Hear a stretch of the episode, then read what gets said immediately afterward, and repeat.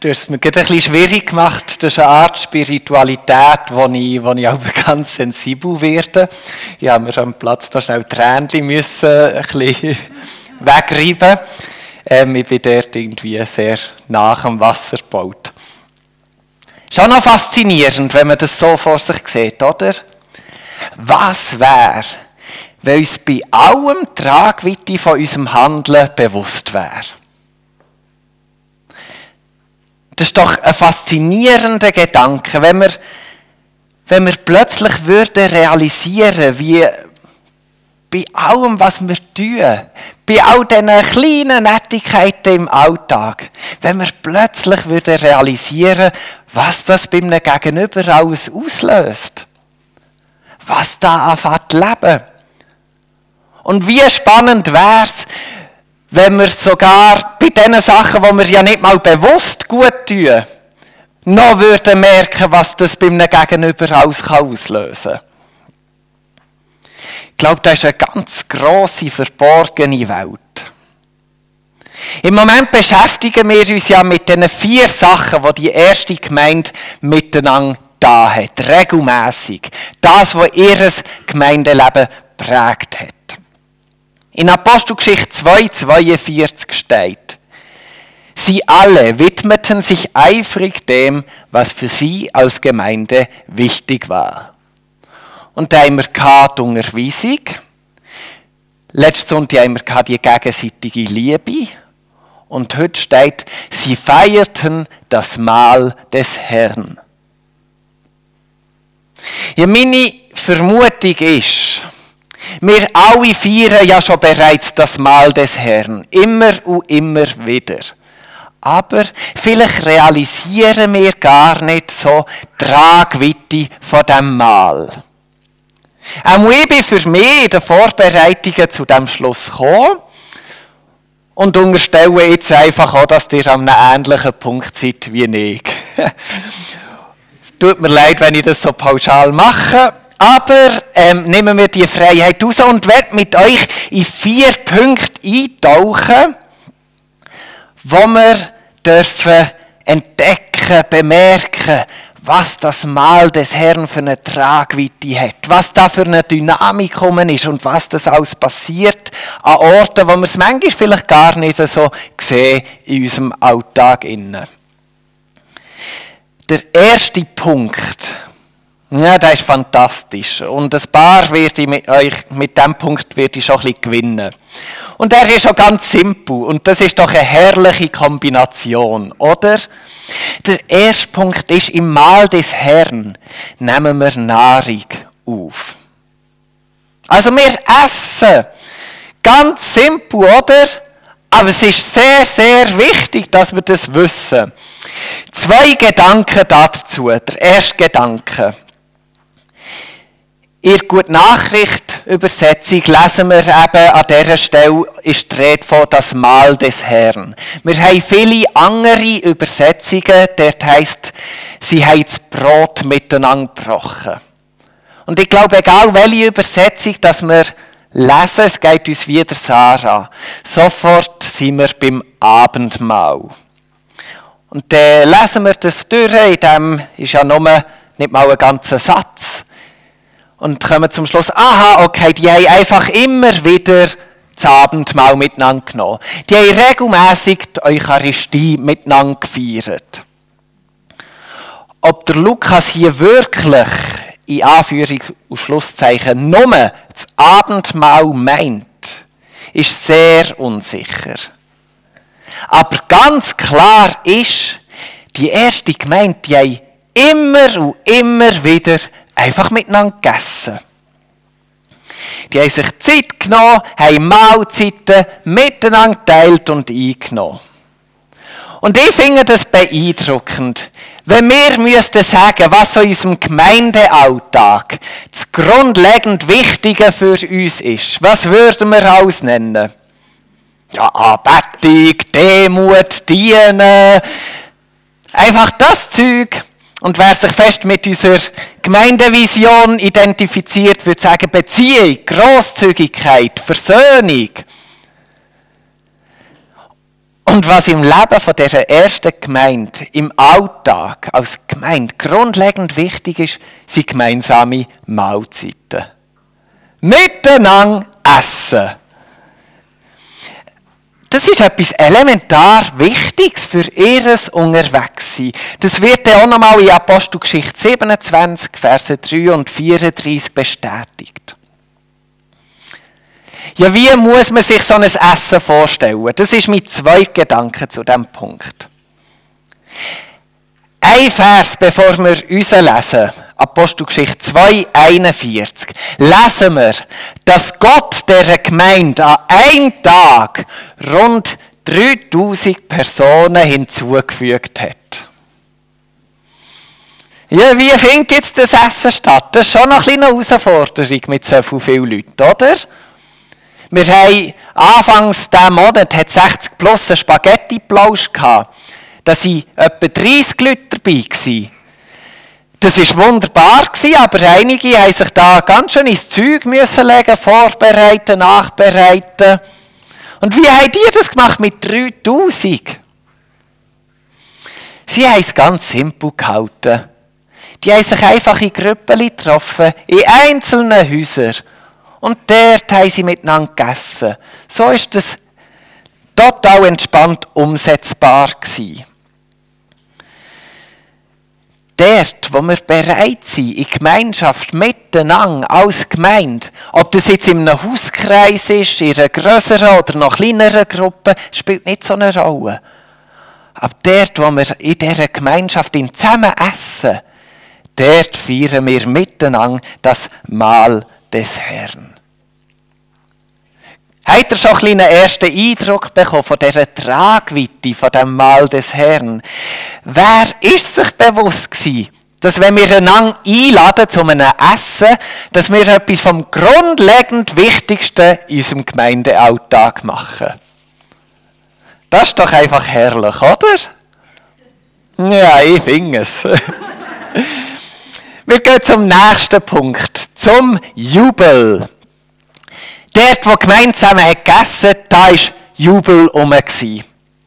Wahrscheinlich wäre es romantisierend zu sagen, ja, denn in dieser Gemeinde, die ständig jubelt und alles ist immer wunderbar gewesen. Das wahrscheinlich nicht. Wenn wir die Bibel durchlesen, kommt uns da schon noch, kommen uns mehr Schichten entgegen. Und doch in diesen gemeinsamen Mahlzeiten, die sind sehr oft prägt von einem grossen Jubel Gott gegenüber. Warum haben sie eben so jubeln? Ist es eben wie mir gegangen? Die sehen das feine Essen vor sich, das Saft läuft ihnen im Mund zusammen, das Wasser läuft ihnen im Mund zusammen und dann denken sie, mm, sie werden ganz gickerig und zumindest innerlich für sie anfangen jubeln, oh, wenn kann ich endlich reinbeissen. Vielleicht ist so einfach die ganz liebliche Freude gewesen. Aber es ist ganz bestimmt auch noch mehr gewesen. Es ist eben der Gedanke an Gott, der dazu führt, hey, Gott ist mit uns unterwegs. Das ist Grund zum Jubeln. Das dürfen wir feiern. Und wie dürfen wir es feiern? Mit einem feinen Essen. Das war ja nicht nur eine Kultur von der ersten Gemeinde, dass man ein Festessen miteinander gemacht hat. Das leben wir heute noch genau gleich. An jedem Taufgottesdienst tun wir als Gemeinde miteinander essen. Wir zusammen grillieren, sind miteinander und feiern das. Auch mit unseren lieblichen Sinnen. Wer hat nicht an ihrer Konf ein Festessen gemacht? Ein Jubelessen. Und so ist doch bei allem, Geburi, egal was, irgendwo merken wir doch, Sachen sagen, die uns widerfahren, führt uns in einen Jubel und die Freude über das Leben wollen wir irgendwo ausdrücken. Und das machen wir im Dank gegenüber Gott mit einem Essen. In Apostelgeschichte 16, da lesen wir von Paulus und von Silas. Die beiden sind im Gefängnis und äh, es ist schon Mitternacht und die beiden beten immer noch zu Gott, die haben durchgemacht, beten immer noch zu Gott, Lob singen immer noch Gott. können einfach nicht hören. Und plötzlich kommt das Erdbeben, es fährt alles an wackeln und die Türe geht auf und sie können gehen. Der Kerkermeister, überfordert, sieht das, merkt, ich habe meinen Job nicht machen will sich das Leben nehmen. Paulus und Silas stoppen, sagen, mach's nicht. Und dann gehen sie miteinander raus. Der Kerkermeister nimmt sie zu sich heim. Noch in der gleichen Nacht übergibt der Kerkermeister sein Leben Jesus. Und noch in der gleichen Nacht lesen wir im Vers 34, und er führte sie hinauf in sein Haus, ließ ihnen den Tisch decken und jubelte, an, an Gott gläubig geworden mit seinem ganzen Haus. Jubel, Essen, miteinander, ihr Gemeinschaft, da spüren wir es wieder. Also das Mahl des Herrn, das ist etwas Fröhliches, das ist prägt von Jubel. Wenn wir Grund zum Anlass, äh, irgendeinen Anlass haben, wo wir uns freuen, wo wir jubilieren, laden wir Leute ein, essen wir miteinander und drücken so unseren Dank gegenüber Gott aus. Ein weiterer Punkt, der mir Tragweite so bewusst macht von dem Essen.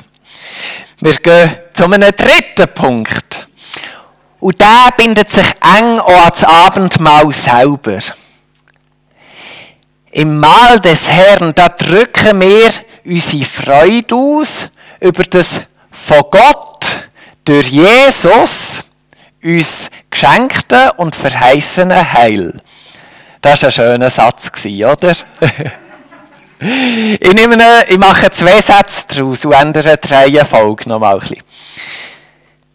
Also, wir bekommen von Gott durch Jesus bekommen wir Heil geschenkt. Und das Heil, das erfahren wir jetzt schon bereit, aber in noch größerem Maß ist es uns noch verheißen. Wir sind also irgendwo noch zwischen innen. Oder bildlich gesprochen und passend zum Thema. Wir haben einen Donut. Und der Donut heisst Heil. Und wir haben in diesen Donut schon reinbeissen. Oh, genau. Und wir merken, wow, der ist so fein. Der hat sehr geht auf der Zunge. Da ist so viel gutes Heil für unser Leben. Und wir, ja, wir merken, es ist ein gesunder Donut. Der hat alles, was wir brauchen, dass sie Proteine drin, da sind Mineralien drin und Vitamine brauchen wir und Nährstoffe und einfach alles, was wir brauchen, ist in einem Donut drin. Und wir beißen ab und merken, unser Leben entfaltet sich nach dem Biss. Das Heil, das wir da bekommen, unser Leben entfaltet sich. Und wir spüren, wow, ich will hier anderen ein Stück Donut geben, dass die auch dürfen abbeissen und das auf der Zunge dürfen gehen. Dass sich ihr Leben auch darf entfalten Und wir müssen nicht gitzig sein mit unseren Donuts, weil wir wissen, am Schluss bekommen wir von Gott einen ganzen Donut, der uns auf immer und ewig wird sättigen. Ja, so stelle ich mir das etwa vor. aber denken wir dran, ob jetzt Donut, ob ihr das gerne habt oder nicht, aber denken wir dran, schon nur, wenn wir etwas essen, soll ein Biss in etwas, was unsere Sinne so anregt, soll uns daran erinnern, ja, Gott hat Heil für uns parat. Und wir dürfen es immer wieder schon jetzt erfahren. Und wir dürfen wissen, eine riesengroße Portion Heil wartet dann auf uns, wenn wir dann ganz bei ihm sind. Aber es ist immer schon jetzt so ein Zeichen vor Güte und vor Gnade, wenn wir irgendwo ein Biss dürfen nehmen, was so mundet. Ja, also ich finde halt Essen etwas Schönes. Und wenn ich mir vorstelle, wie ich bei jedem Biss überlege, wie toll Gottes Heil ist, mir hilft es irgendwo. Gut, wir kommen zum vierten Punkt. Und der lautet, in Lauterkeit des Herzens. Die erste Gemeinde hat das Mahl des Herrn jeweils in Lauterkeit des Herzens gegessen. Ja, und jetzt denkt ihr vielleicht, oh, na toll, jetzt bin ich gleich noch so ein Spielverderber. Bis jetzt ist alles immer so fröhlich und positiv so einfach erbauend und pragmatisch. Aber jetzt kommt eben gleich noch der Hammer. In Lauterkeit des Herzens. Wer von uns ist schon rein und anständig? So könnte man das ja auch übersetzen. Der Danu hat die Hang aufgehabt. Aber nebst dem Danu schauen wir unser Leben an und kommen zum Schluss. Ja, okay, bei mir ist ein bisschen mehr Dreck gekommen, da ist jetzt nicht immer noch mehr rein und anständig.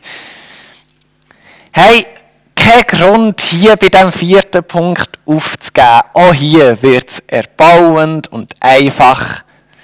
Vielleicht der einfachste Punkt überhaupt, wenn ich ein bisschen, bisschen, bisschen untertreibe. Ich glaube, einfacher als der erste Punkt kann es nicht sein. Aber es wird machbar. Was uns ja hier bei dieser Aussage kann Bauchweh machen, bei den einen ja nicht, ist, oh je, bei Lauterkeit, geht es um eine Eigenschaft. Weil, wenn, das, wenn wir das Wort als Adjektiv brauchen, dann wird es schwierig. Aber wie soll unser Herz sein? Lauter soll es sein. Lauterkeit ist aber kein Eigenschaftswort, sondern ein Tunwort. Lauterkeit ist kein Adjektiv, es ist ein Verb. Ich habe es sogar noch googelt. Es stimmt. Und wenn es Google sagt, dann muss es ja wirklich stimmen. Sorry für die Grammatik gegeben, ist ein bisschen viel vielleicht am Sonntagmorgen. Aber das ist ganz, ganz wichtig, dass wir verstehen, Lauterkeit ist ein Tunwort, es ist eine Handlung, ein Verb. Wie können wir also das Mahl des Herrn in Lauterkeit einnehmen? Ganz simpel, indem dass wir es als Gemeinde miteinander einnehmen. Das lenkt. Oder eben im Hauskreis oder sonst mit einem Teil der Gemeinde. Weil wenn wir es schaffen, das Mahl des Herrn in dieser Verbindung mit Gott und seinem Volk einzunehmen, dann drückt es unsere Lutherkeit im Herzen aus. Es ist ganz simpel. Haben wir keine Lutherkeit im Herz, schaffen wir es nicht, in Gemeinschaft mit Gott und seinem Volk zu essen. Das bringen wir wortwörtlich nicht über das Herz. Kritiker würde jetzt sagen, ja, ist es so einfach? Ich finde, ja, es ist so einfach. Jesus, kurz, kurz vor seiner Passionszeit, ist mit seinen Jüngern zusammen, ist mit ihnen. Von dem Moment haben wir das Abendmahl. Er ist in dieser Gemeinschaft mit seinen Jüngern. Und er nimmt jetzt Brot, sagt, das ist sein Lieb. Er nimmt der Wein, sagt, das ist sein Blut. Betet, bricht, teilt mit den Jüngern und isst mit ihnen. Und jetzt war ein Typ dabei, der Judas Iskariot. Das ist der, der Jesus ja innerlich schon hat verraten und jetzt auch Jesus wird verraten. Also definitiv ein Typ, der keine Lutherkeit im Herzen hat. Und was passiert, das ist so eindrücklich, das fährt mir so ein, wenn ich mir das vor Augen führe. Was passiert, wenn er probiert, in dieser heiligen Gemeinschaft das Mahl des Herrn zu feiern? Wir lesen es im Johannes 13,30. Als nun jener den Bissen genommen hat, ging er sogleich hinaus und es war Nacht. Ich finde das so eindrücklich, dass in dieser Gemeinschaft von Gläubigen etwas vorhanden ist, eine Heiligkeit, wo irgendwo bis tiefst im Herzen spürbar ist. Haben wir Lutherkeit in unserem Herzen? Ich glaube, ja, klar, wir essen miteinander, wir leben miteinander, wir halten das aus. Und ich würde diesen Punkt für uns nicht aufgrund, weil ich es einfach machen will, weil mir das von der Bibel her so entgegenkommt. Ich würde es so einfach halten. Lutherkeit ist eine, Haut, eine aktive Haltung, ein Handeln. Das sind meine vier Erweiterungsanstosser von Tragweite rund um das Mahl des Herrn. Essen nehmen wir ganz lieblich mit Nahrung auf. Es ist ein Festessen prägt von Jubel über Gott. Und bei jedem Bissen dürfen wir freudig merken, mm, das schmeckt. Gott hat schon jetzt Heil geschenkt und er wird es in größerem Maß noch für uns parat haben. Und in dieser Gemeinschaft, in der Essensgemeinschaft mit Gott und seinem Volk, drücken wir unsere Lutherkeit aus, die wir im Herzen tragen. Und mich fasziniert es, wenn ich an so ein Essen denke. Und wenn euch so ein Essen auch fasziniert, dann dürfen wir uns alle freuen. Weil es wird eine Zeit kommen, wo wir ein mega Essen werden haben. So, im Video haben wir einen Eindruck bekommen von dieser Gottesbegegnung mit ihm zusammen essen und irgendeinisch werden wir es im Angesicht vor Gott tun. Er wird dann unser Gastgeber sein, der uns einlädt zu einem riesengroßen Festschmaus. Und das ganze Volk von ihm wird auch dabei sein. Und diesem riesengroßen Tisch werden wir miteinander essen. Und dort wir, werden wir völlig erfüllt werden. Da wird eine riesengroße Freude sein, ein Jubel Gott gegenüber. Und es wird voller Heil sein. Und wir werden alle wiederhergestellt sein. Und auf das Essen freue ich mich. Lukas 13, 29 schildert es. Und sie werden kommen von Osten und Westen und von Norden und Süden und bei Tisch sitzen im Reich Gottes. Das ist die Tragweite von jedem einzelnen Essen, das wir in dieser Gemeinschaft halten. Und das darf uns immer vor Augen sein. Schließen werde ich die Predigt mit einer Einladung. Heute Nachmittag am 2 werden auf dem Parkplatz zwei Feuerschalen sein. Es wird Muffins geben, es wird Schlangenbrot geben, Punsch und was weiß ich was. Und es ist eine Gelegenheit, dass wir miteinander fröhlich, freudig, heilsempfangend das Mahl des Herrn dürfen feiern. Wenn jemand schon einen Termin hat, wir machen keine Liste und kommen zum Schluss, da ist keine Lutherkeit im Herzen. Es ist eine Einladung. Aber ich freue mich sehr über jedes, was kommt und in dieser Gemeinschaft mit ist.